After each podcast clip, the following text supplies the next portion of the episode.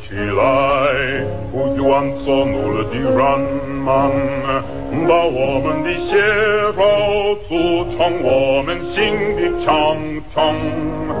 中华民族到了最危险的时候，被迫着发出最好的号声。起来，起来，起来！我们万众一心，冒着敌船的炮火前进，冒着敌船的炮火前进，前进，前进，进。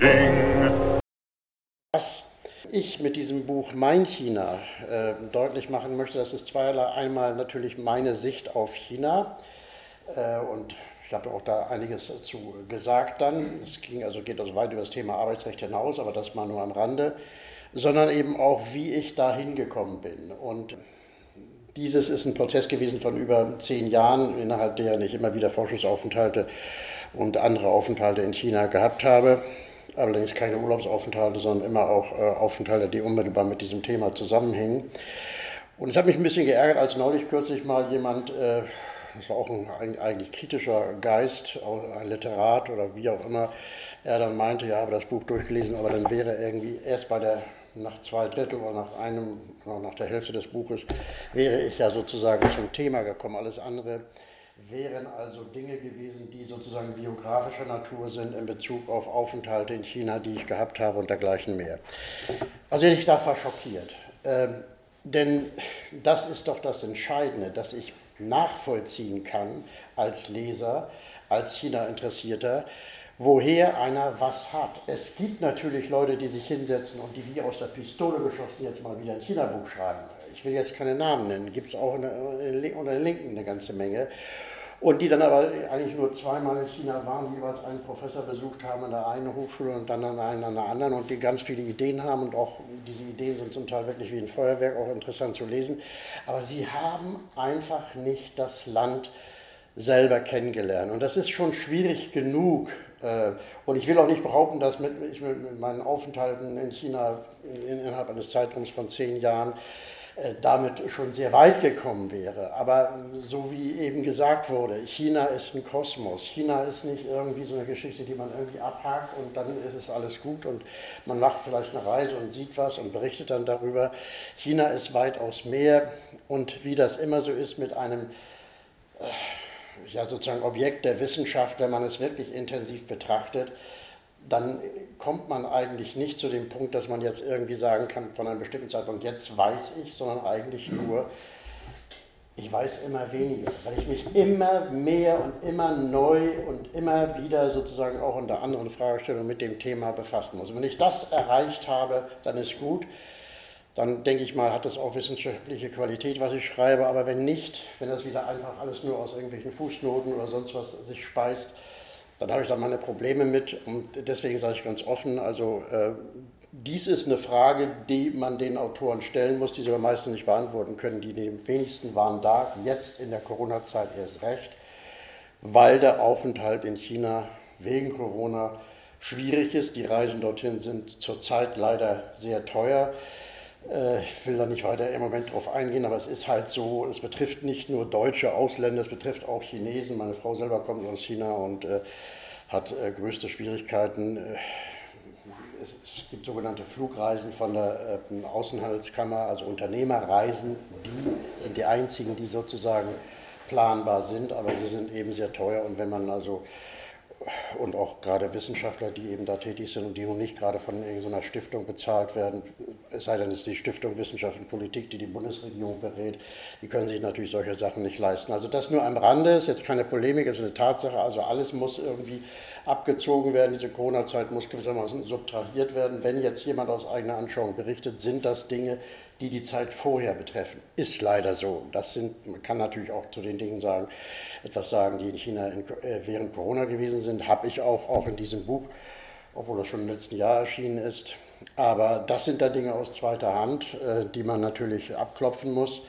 Aber äh, das eine ist, wie ich bestimmte Dinge abklopfe, daraufhin, ob tatsächlich die Quellen, wie das zum Beispiel Wolfram Elsner gemacht hat in seinem Buch, die Quellen in Bezug auf China korrekt sind. Er hat das zum Beispiel mit sehr vielen Quellen äh, in Bezug auf Xinjiang, wo ja die Uigurenverfolgung angeblich stattfindet, gemacht und hat dann immer wieder festgestellt, dass eigentlich nur zwei, drei Quellen übrig bleiben. Also dass immer, die an, dass immer sozusagen die anderen einen ganz bestimmten zitiert haben und dann am Ende kam heraus, dass es immer nur eine einzige Quelle war. Das kann man natürlich auch machen, wenn man nicht vor Ort war.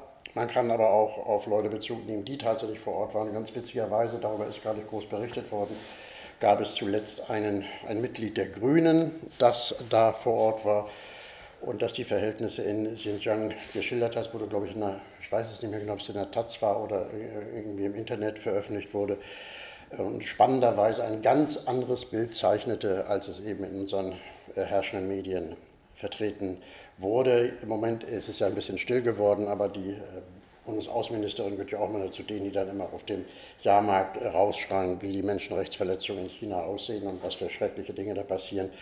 Wenn denn demnächst die Sache mit Ukraine sich erledigt hat, dann geht das sicherlich wieder los.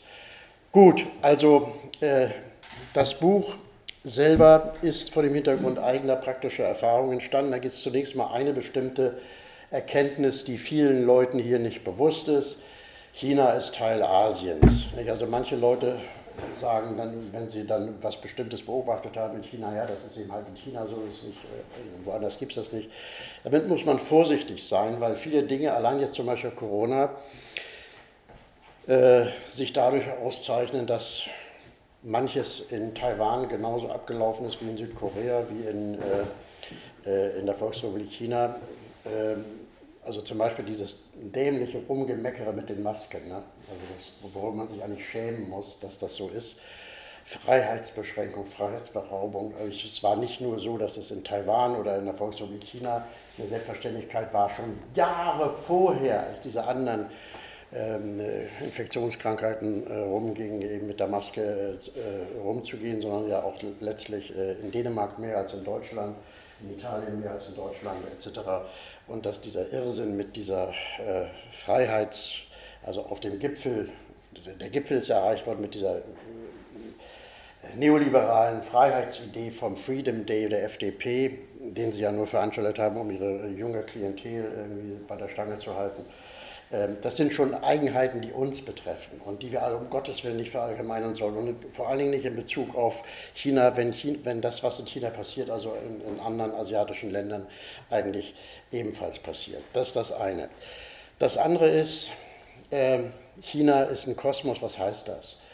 Das heißt natürlich zunächst mal, dass das Land selber äh, von unglaublichen Unterschieden geprägt ist. Also das heißt, wir haben also den Süden, äh, Guangzhou, äh, Kanton als Hauptstadt der Provinz Guangdong, Guilin noch etwas weiter südlich an der vietnamesischen Grenze, bis rauf zum Norden in die nördlichen, Provinzen Mandschurei, die dann an äh, Russland grenzen und äh, gegenüber von Japan liegen. Und auf der einen Seite dann die äh, Küste, die Ost, Ostchina, äh, eben vor allen Dingen die Küstenregion und dann Westchina mit Xinjiang ähm, hauptsächlich einer sehr großen Provinz, wo eben diese Minderheit der Uiguren lebt und dann andererseits Tibet äh, im äh, südlicheren Westen, also süd, südlich von Xinjiang, ebenfalls ein riesiges Gebiet. Das sind nicht nur unterschiedliche Kulturen, sondern und unterschiedliche Sprachen, unterschiedliche Völker.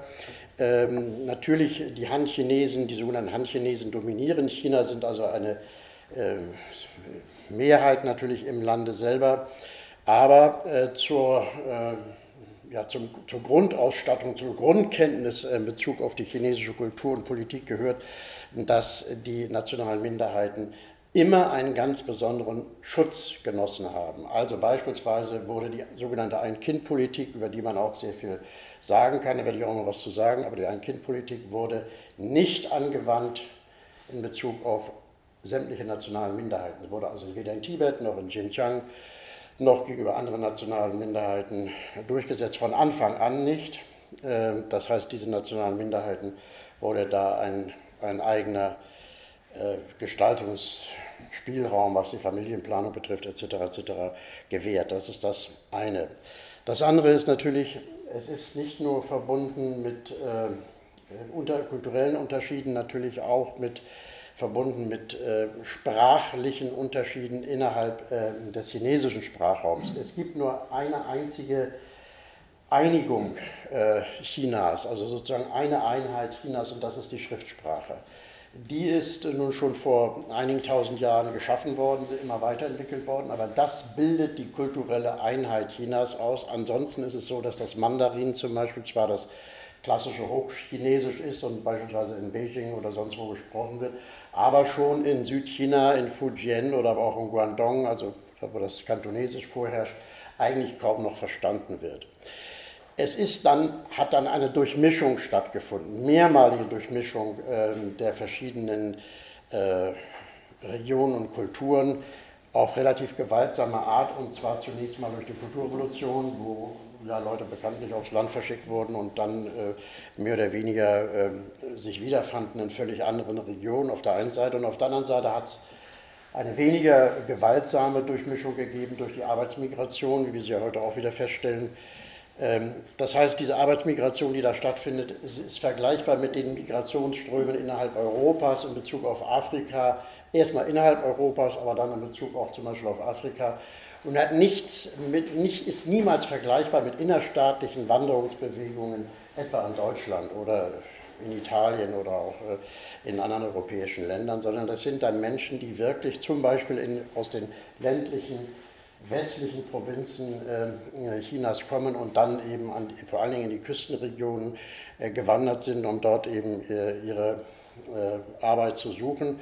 Und meistens eben, dass dieser Prozess dauert nun schon etwa 30 Jahre, natürlich hat er sich in seinen Erscheinungsformen auch immer wieder geändert, aber die im Wesentlichen, das im Wesentlichen darin bestanden haben, dass also äh, ja, Männer und Frauen, auch jüngere Frauen, äh, sich auf den Weg gemacht haben, dann von der Provinz in die ähm, Städte, um dort ihre Arbeitskraft äh, äh, zu verkaufen, äh, wobei dann ihre Kinder meistens bei den Großeltern in, in, ihrem, in ihrer ländlichen Region blieben. Das ist eigentlich nichts anderes gewesen, als so muss man sich das etwa vorstellen, wie als jemand aus dem 19. 19. Jahrhundert von Europa aus in die USA wandert und dann hin und wieder mal, wenn er die Möglichkeit hat, zurückkommt. Also solche Entfernungen waren das und sind das.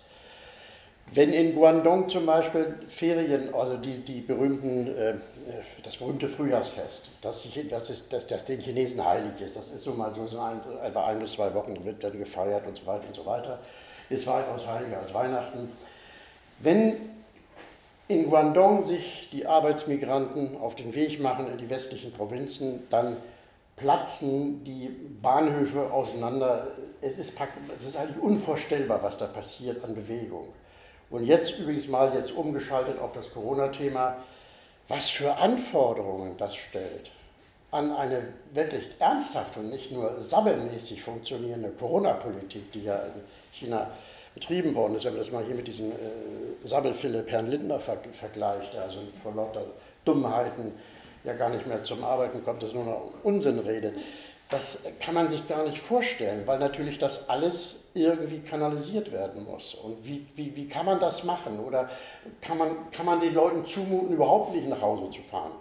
Jetzt oder wegen, äh, bei, bei Lockdowns zum Beispiel dann äh, sich in Quarantäne zu begeben, obwohl es eigentlich gar keine Möglichkeiten gibt, diese Leute unterzubringen. Also solche Fragestellungen tauchen dann sofort auf, sind immer Fragestellungen, die unglaubliche quantitative Dimensionen haben, die wir uns also eigentlich gar nicht vorstellen können, aber die die Chinesen bislang gemeistert haben. Ist das einzige Land der Welt, das auf der einen Seite angeschissen wurde dafür, dass es angeblich dieses Virus produziert hat, aber auf der anderen Seite immer noch festhält an der Covid-19.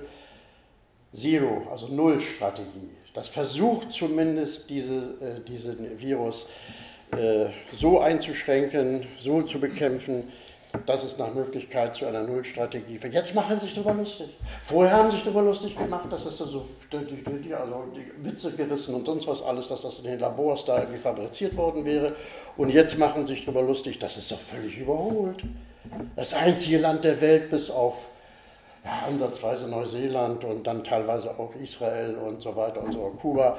Aber das einzige Land der Welt, das in einem riesengroßen Maßstab, trotz dieser vielen Bewegungen, das sagte ich ja eben, die im Lande stattfinden, anders als zu früheren Zeiten. China ist wirklich, es gibt heute nicht mehr den Kantonesen, also von seiner kulturellen Einstellung her, sprachlich etc., und den Menschen aus Beijing, sondern die Leute sind im Grunde genommen alle überall zu Hause. Irgendwo gibt es natürlich noch bestimmte Restbestände an Eigenarten der Region, aber ansonsten bewegen sich. Es ist ein ungeheuer mobiles Land.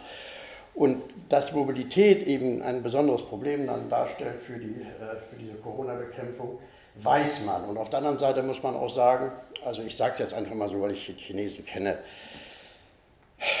klingt jetzt hier vielleicht nicht so, so, so, so, so besonders, besonders positiv.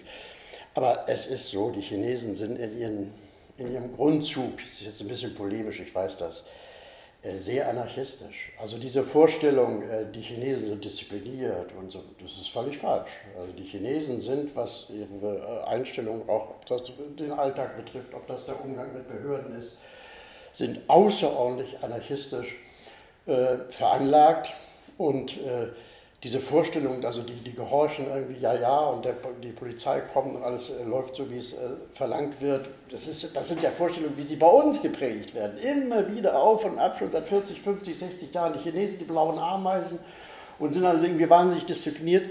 Nein. Und die ein, diejenigen, die das zum Beispiel ganz schnell begriffen haben, oder nicht ganz schnell, aber lange gedauert, das waren die deutschen Unternehmen. Zum Beispiel habe ich äh, mal, ich habe auch Schulungen gemacht für äh, deutsche Unternehmer, die nach China gehen wollten. Und dann kam raus, zum Beispiel bei einer Schulung, ein, da war ein, ein, ein VW-Experte äh, für äh, Qualitätsmanagement, der sagte zu mir, ich habe jetzt sieben Jahre in China versucht, Gruppenarbeit, also die ja beim Qualitätsmanagement äh, ein, ein, eine Methode des äh, Arbeitens ist, äh, Gruppen, Gruppenarbeit äh, äh, den Leuten beizubringen und ich habe es aufgegeben. Ich habe es aufgegeben, weil wenn man sich ein bisschen mit dem Thema Gruppenarbeit befasst, dann weiß man, worum es geht. Übrigens, in Japan hat das funktioniert, aber in China nicht. Weil die Leute gesagt haben, Gruppe? Wieso Gruppe? Du bist der Boss, du erzählst uns, wo es lang geht. Wir versuchen so gut wie möglich alles das, was du verlangst und was deine Vorschriften sind, nachzuvollziehen. Und dann machen wir das auch. Aber diese blöde Methode mit der Gruppe, Gruppendiskussion. Und am Ende weiß man, man weiß doch, was dabei rauskommt. Und warum müssen wir denn extra jetzt eine Gruppendiskussion machen, etc. Da haben wir keine Lust zu. Also er hat sieben Jahre lang versucht, dann hat er es aufgegeben. Und bei VW haben sie inzwischen auch dieses Managementsystem anders eingesetzt. Also da war die Vorstellung, Helmut Schmidt hat das mal irgendwie erzählt, ähm, weiß ich glaube, er hat von, von asiatischen Werten gesprochen und hat völlig durcheinander gebracht. Die japanische Arbeitskultur und die chinesische, die passen nicht. Das ist eine völlig andere Geschichte.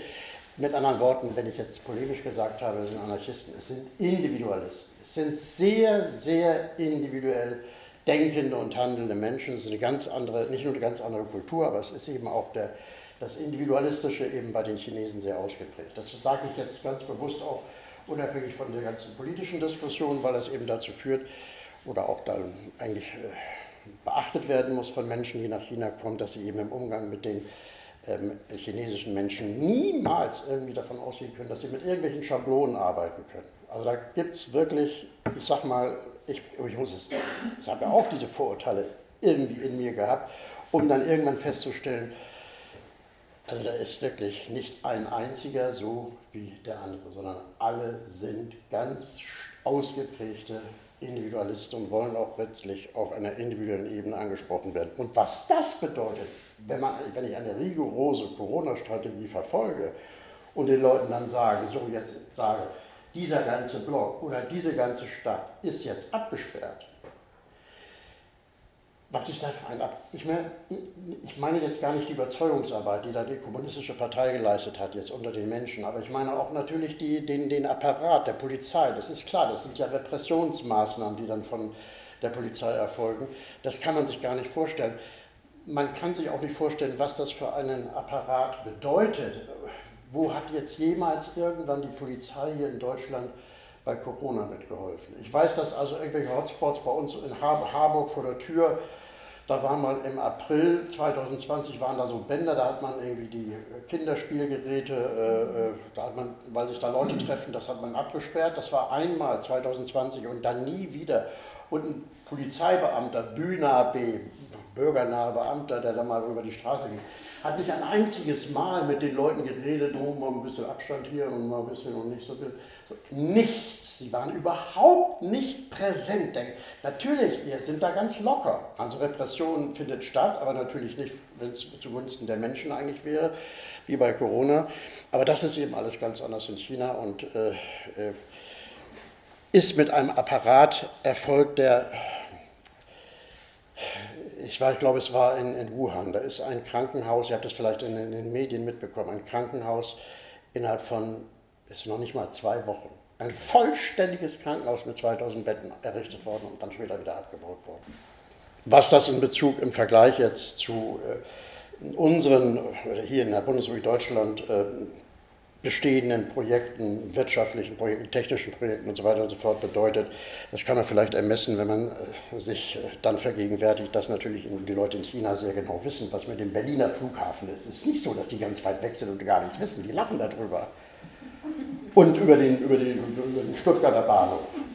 Und über die Philharmonie in Hamburg. Kennen sie alle. Ja, wir haben ja äh, inzwischen Internet nur die Bundesregierung und diese ganzen Herrschaften, die glauben halt, also die sind da irgendwie hinterm Ofen, die, diskutieren das gar nicht. Sie diskutieren es nicht so arrogant. Sie machen ihre Witze, aber nicht im Sinne einer Häme oder wie auch immer, äh, wie das hier diese Leute, die Leute machen würden, wie sie es auch äh, eigentlich gar nicht mehr vermeiden können, weil sie immer nur mit Häme arbeiten, aber das ist eine andere Geschichte. Ähm, diese Planungsfähigkeit, die Innovationsfähigkeit, die Fähigkeit, eben auch riesengroße Projekte durchzuführen, zu Ende, bis zu Ende durchzuführen, ähm, die hat sich in China tausendfach bewährt. Anfangs äh, natürlich gab es Schwierigkeiten, aber diese Prophezeiungen, die dann immer gemacht wurden, oder auch zum Beispiel bei der Yangtze, Staudamm zum Beispiel, eine sehr umstrittene Geschichte mit, von riesigen Ausmaßen. Irgendwie wurde dann immer in unseren westlichen Medien, das kann nicht funktionieren. Irgendwann bricht dann dieser Staudamm und dann gibt es eine riesige Katastrophe. Also wir haben sehr viele Prophezeier in unserem Land, aber wenige Leute, die auch äh, ja, ein bisschen äh, von der chinesischen Mentalität verstehen. Wenn die Chinesen bei dem, was sie arbeiten, äh, sich einbringen können und dann auch ihre eigene Motivation, ihre Fähigkeiten aufgrund ihres Individualismus zum Beispiel, ähm, dann können sie gigantische äh, Dinge bewegen. Das haben sie auch äh, bewiesen. Nur jetzt konkrete Erfahrungen zum Beispiel, als ich in Guangzhou 2003 das erste Mal war, das war 2003, und dann nur 2004 wiederkam, gab es einen anderen Flughafen. Ich weiß nicht mehr, wo der alte war, aber es war ein anderer. War ein anderer, ganz anderer. Neuer. Den anderen haben sie abgeschafft. Genau das gleiche in Beijing. 2000, wann war das? 8 einerseits und dann 2010 andererseits. Völlig neuer Flughafen, äh, auch mit einem, mit einem gigantischen Aufwand letztlich geschaffen worden. So, jetzt zu, der, zu den zur Arbeit in China. Es ist so, ähm, dass man genau wie beim Land selbst sagen muss, dass die chinesische Arbeiterklasse eine äh, unglaubliche Diversifizierung aufweist und also keineswegs jetzt irgendwie eine, eine bestimmte Gattung eben halt äh, äh, von Arbeitern äh, als Arbeiter tätig sind und andere wiederum nicht oder einige, einige qualifiziert und andere, qualifiziert, andere weniger qualifiziert. Man muss unterscheiden bei, den, ähm, bei der Arbeiterklasse einerseits zwischen den Arbeitsmigranten, wobei die sich auch gewandelt haben im Laufe der Jahre, auch in deren Einstellung, und andererseits den in den staatlichen Betrieben und in der privaten Industrie. Das sind so ganz grob äh, die Einteilungen.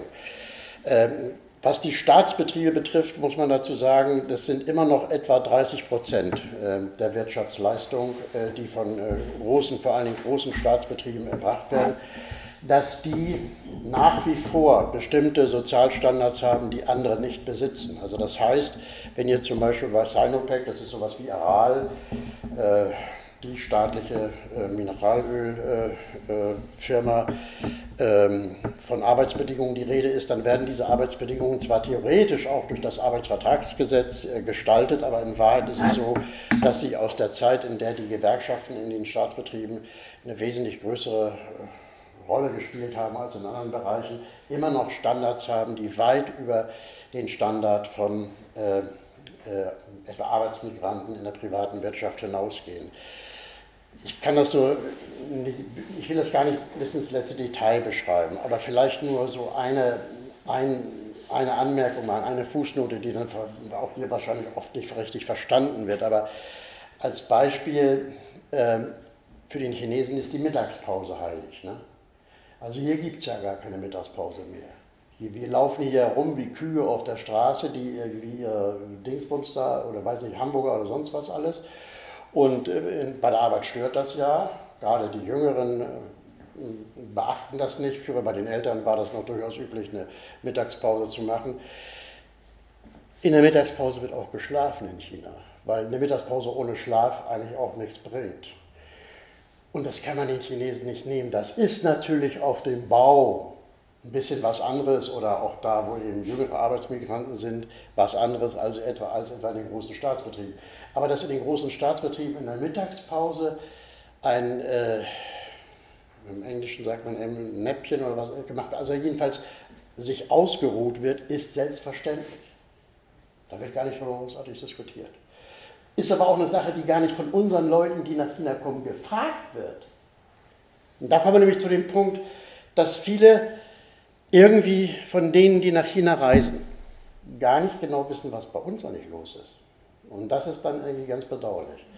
Weil wenn ich gar nicht weiß, wie das Leben eines Arbeiters in Deutschland ist, was zum Beispiel ein prekärer, einen prekären Arbeitnehmer auszeichnet, weil wir haben ja auch Riesenunterschiede noch. Wir haben den Vollzeitarbeitnehmer auf der einen Seite, der vielleicht 20 Jahre in seiner Firma tätig gewesen ist, äh, jedes Mal den Betriebsrat wählen und Mitglied der Gewerkschaften, ja auf der anderen Seite prekäre Arbeitsverhältnisse, nur befristet oder auch äh, so, dass man davon eigentlich gar nicht leben kann.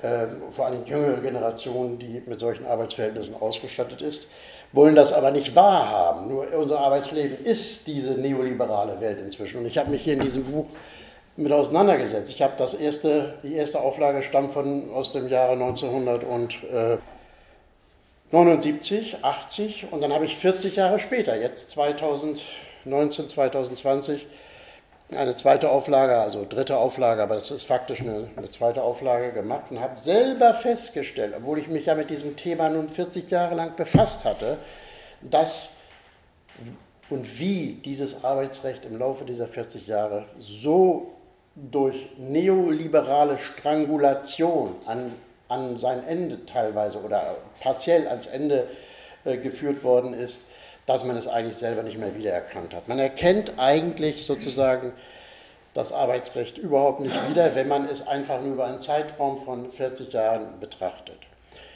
Und wenn ich gar keine Kenntnisse von diesen Dingen habe, gut, das muss ich ja auch nicht, ich muss ja kein Jurist sein, aber wenn ich noch nicht mal weiß, wie das in den Betrieben bei uns aussieht, wie es ist, äh, wenn Leute ihre Rechte nicht wahrnehmen wollen. Damit habe ich nun leider täglich zu tun, aber auch das ist etwas, da muss ich nicht Anwalt sein, um das wahrzunehmen.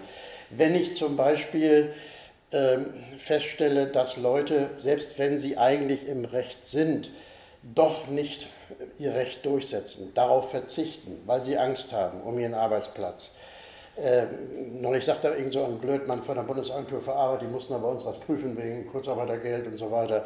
Ja, das ist doch jetzt, Sie, haben doch, Sie müssen doch jetzt ganz viel zu tun haben wegen Corona, das sind alle möglichen Probleme. Als ob die Tatsache, dass es viele Probleme gibt, Leute sofort dahin führt, ihre Rechte wahrzunehmen. Arbeitnehmer eben nicht. Die sitzen ja nicht den ganzen Tag am Computer, oh, wo kann ich jetzt mal wieder Rechte wahrnehmen? Sondern sie haben Angst und sagen dann oftmals, nee, ich mach's nicht, ich, ich, ich möchte lieber nicht.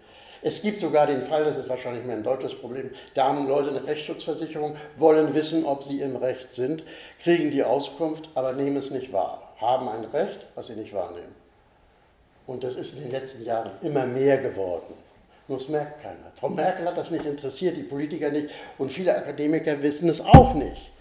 Und wenn Sie nun mit dieser Kenntnis nach China kommen, dann wird Ihnen gar nicht auffallen, was da in China 2008 für einen Paradigmenwechsel stattgefunden hat. Vorbereitet schon durch die Regierung, aber dann eben mit einem ziemlich großen Paukenschlag, äh, wo dann dieses neue chinesische Arbeitsvertragsgesetz, das Ladong Ritongfa, im Gegensatz zum Ladong, was also das Arbeitsgesetz war, stattgefunden hat.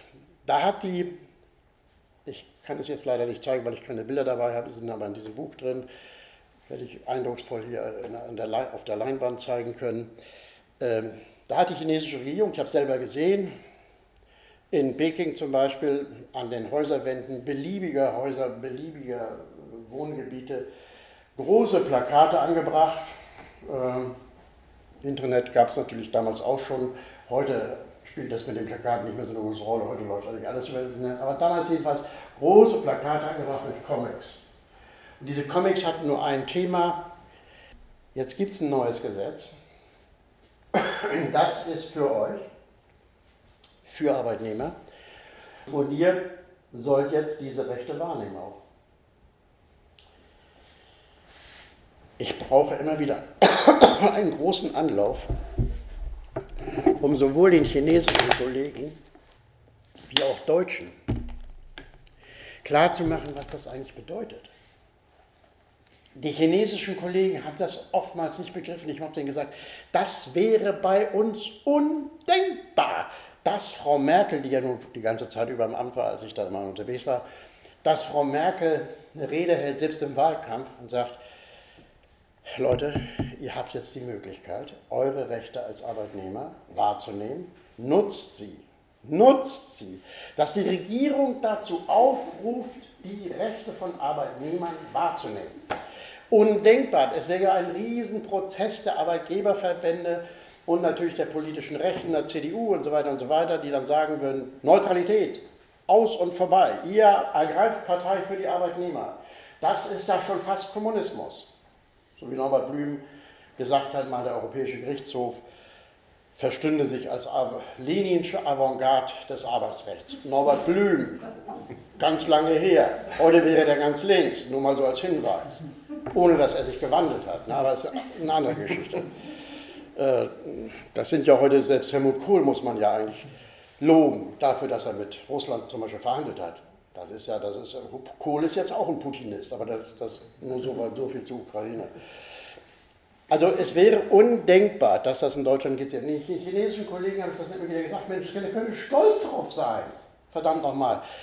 Redet mal mit, wenn ihr mit äh, äh, Leuten aus Deutschland oder USA oder sonst was zusammentrefft und äh, Chinesen sind bescheiden. Na, also Individualisten habe ich jetzt ein Vorurteil, positives Vorurteil. Ein anderes Positives sind bescheiden. Sind alle bescheiden, sind viel zu bescheiden, aber ach, ist klar, dass ich da nicht gegen ankommen kann als Einzelner, wenn ich Ihnen das immer wieder sage, aber man muss es dann machen, weil sie sind zu bescheiden. Vielleicht können sie es auch leisten, bescheiden zu sein. Sie reiten nicht darauf rum. Aber Entschuldigung, ich bin darauf rumgeritten und ich habe dann eben auch Leuten, die äh, kritisch Verhältnisse in China irgendwie schildern, vorgehalten, dass sie nicht ein einziges Mal dieses Faktum zum Thema gemacht haben. Das verstehe ich nicht. Da, da, man muss ja nicht Jurist sein, um dann zu wissen, was also im Arbeitsleben los ist. Wenn ich also eine bestimmte Einstellung habe als Linker, dann weiß ich, da gibt es einen Grundwiderspruch zwischen Kapital und Arbeit und dass es nicht gerade so ist, dass also Tag und Nacht die Unternehmer überlegen, wie sie den Arbeitnehmern irgendwie Rechte gewähren können, sondern im Gegenteil die Rechte nehmen. Abstrakt weiß das jeder, aber dass es praktisch so ist, dass die Leute eben nicht wissen, wie sie ihre Rechte wahrnehmen sollen, obwohl äh, sie theoretisch die Möglichkeit haben und dass sich die Politik da raushält und auf gar keinen Fall den Eindruck erweckt, dass sie auf der Seite der Arbeiter steht, das muss man auch wissen, weil das tatsächlich einfach zum, äh, zur Grundausstattung sozusagen der bundesdeutschen äh, sozialen und politischen Realität gehört. Aber eben in China mindestens seit 2008 nicht mehr. Und zwar so, dass es ganz gravierende Folgen gehabt hat. Was passiert denn, wenn ich den Arbeitern sage, also in der ganzen Welt gilt, Arbeiter sind nicht blöd, aber man muss es immer wiederholen, weil manche vielleicht immer noch das glauben, dass es anders wäre. Was passiert denn, wenn ich den Arbeitern sage, dieses Gesetz ist für euch, ihr habt die Aufgabe, dieses Recht wahrzunehmen? Was passiert denn, wenn den Arbeitern das gesagt wird. Aber wenn andererseits die Behörden, die Regierung ist ja nicht überall, sondern die Behörden, die also das Arbeitsrecht zu vollziehen haben, äh, die Behörden hinterherhängen und das nicht wollen oder nicht meinen, dass das notwendig ist. Es passiert ganz einfach. Das. Und das ist auch passiert. Und das habe ich vorausgesehen. Es war mir klar, dass das kommen wird. Natürlich die Rechtsmöglichkeiten der Arbeiter in China dann Rechte wahrzunehmen über die Schiedskommission, die sind dann, es ging dann irgendwie Hunderttausende und so weiter und so fort, die sind alle, alle ausgeschöpft worden. Aber dann gab es eben sehr, sehr viele Fälle, in denen einfach die Arbeitgeber wohl geschützt, geschützt auch und geduldet von irgendwelchen Provinz, Provinzgouverneuren, also auf jeden Fall von den Behörden, nichts gemacht haben. Und dann ist ein bestimmter Punkt erreicht, der ist überall in der Welt so, äh, in Deutschland allerdings jetzt vielleicht am wenigsten, weil alle, äh, alle immer noch sehr duldsam sind. Da haben die Chinesen, die chinesischen Arbeiter, die Brocken hingeschmissen, haben gesagt, ihr sagt uns, das Gesetz ist für uns, das Gesetz wird nicht vollzogen, wir können machen, was wir wollen, jetzt holen wir uns unser Recht selbst. Punkt. Das war nicht so ganz die Vorstellung, die die chinesische Regierung dabei gehabt hat. Sie hat eigentlich das kollektive Arbeitsrecht immer stark vernachlässigt und die Frage war also, was man jetzt in solchen Fällen tut. Man ist davon ausgegangen, dass man schiedlich, friedlich handelt, dass die Arbeiter lernen, sozusagen, so eine Vorstellung gab es, ihre Rechte jetzt individuell, individualrechtlich, äh, zum Beispiel über die Gewerkschaften, über die Konfliktkommission wahrzunehmen, aber es hat einfach nicht gereicht.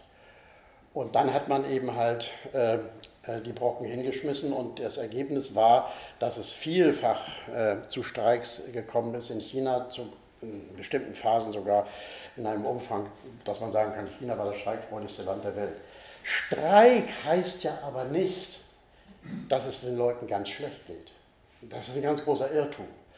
Äh, denjenigen, denen es ganz schlecht geht, die ganz unten sind, die in prekären Arbeitsverhältnissen sind, äh, das sind fast immer Leute, die nicht streiken, die, Arbeits, die, die Arbeit nicht niederlegen. Äh, Streik setzt einen bestimmten Organisationsgrad, setzt auch bestimmte Kenntnisse voraus, setzt ein bestimmtes Selbstbewusstsein derjenigen voraus, die sich da beteiligen. Und das Erstaunliche war eben, dass diese Streiks so nicht nur diese, die Wahrnehmung von Rechten, formaljuristisch enorm zugenommen hatte in China, sondern eben auch die kollektive Wahrnehmung des Streikrechts. Und es ist so, dass äh, ja, kurioserweise, wie auch immer, die Frage ist immer in China auf einen Nenner zu bringen, das hat der Wolfram Elsner mal gesagt, äh, reitet der Tiger, äh, reitet die Partei den Tiger oder reitet der Tiger die Partei, so als Beispiel.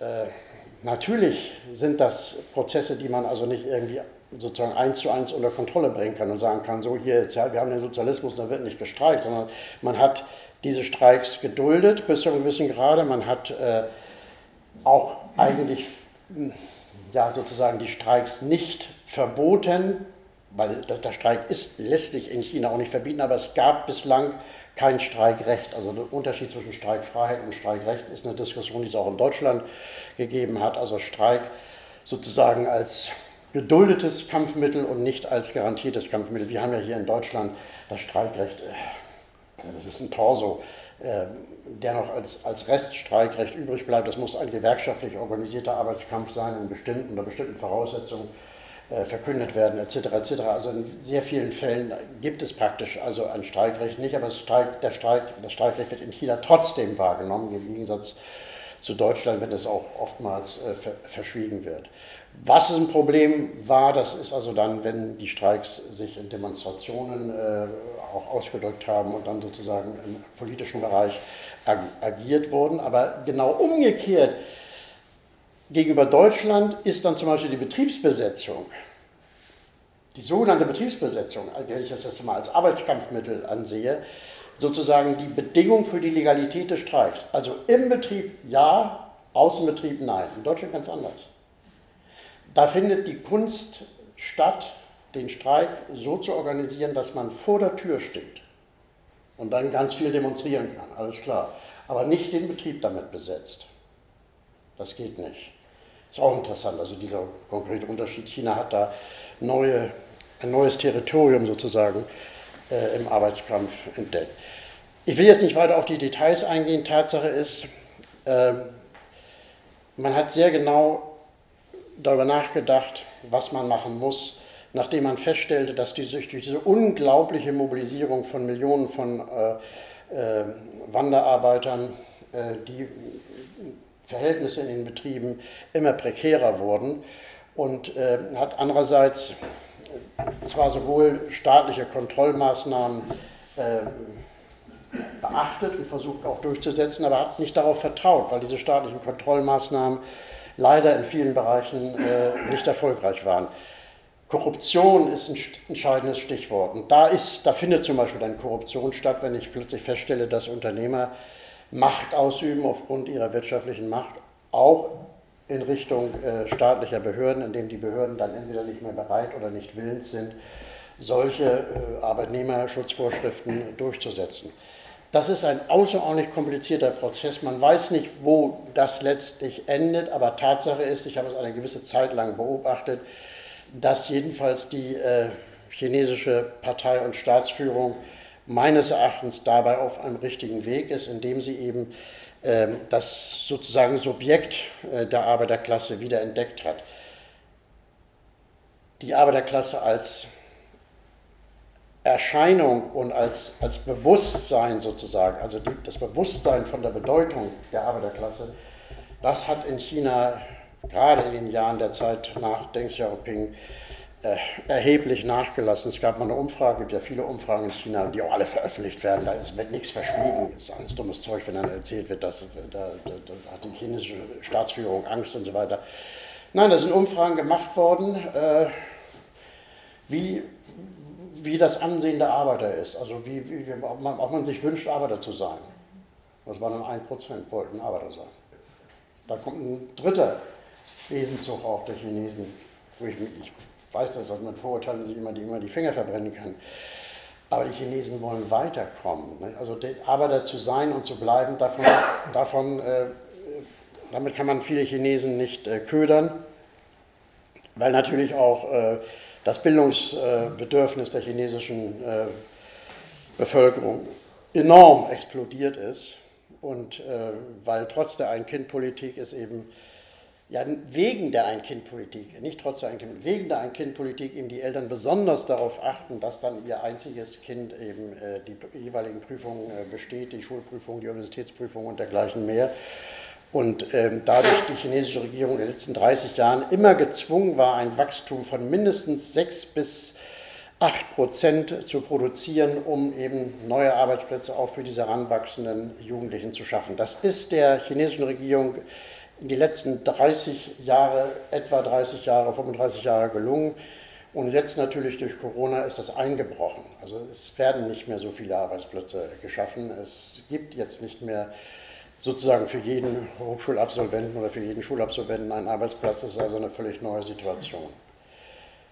Ja, äh, auf der anderen Seite, das ist die Regierung, das ist die politische Seite, das ist die staatliche Seite, das ist die sozusagen gesetzliche Seite muss man sagen, dass es einige Institutionen gibt, die ihren Aufgaben nicht gerecht geworden sind und wofür man immer noch offensichtlich keine Lösung gefunden hat. Und das sind die Gewerkschaften. Also die Gewerkschaften haben in China immer noch ihre eigentliche Aufgabe verfehlt. Ähm, sie sind eine mehr oder weniger bürokratische Organisation, deren ja auch deren Bild in der Öffentlichkeit ein ganz anderes ist, also etwa als bei uns. Also man kann das vergleichen vielleicht mit so einer, so einer Art Sozialversicherung. Also wie, wie jetzt Leute die Bundesagentur für Arbeit betrachten oder andere, Sozial oder andere Institutionen, die so ein bisschen was mit Sozialpolitik zu tun haben.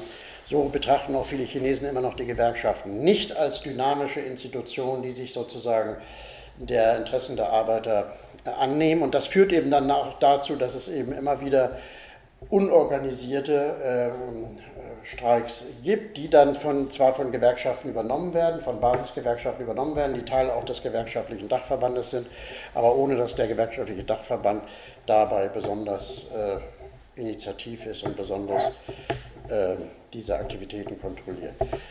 Ich möchte äh, hier erstmal einen Punkt machen. Ihr könnt ja jede Menge Fragen stellen. Äh, das Problem ist, dass man manchmal selber dann vor diesem Kosmos steht und sich fragt, ja, wo kann ich jetzt eigentlich äh, mal jetzt äh, sozusagen genau anfangen? Was kann ich berichten? Aber ich denke mal, ihr habt genügend Fragen und dann gehe ich darauf auch gerne ein. Vielen Dank. Nigger from the forge of fortune, sway how the fall song, she lie. 起来起来我们万众一心冒着敌人的炮火前进冒着敌人的炮火前进前进前进进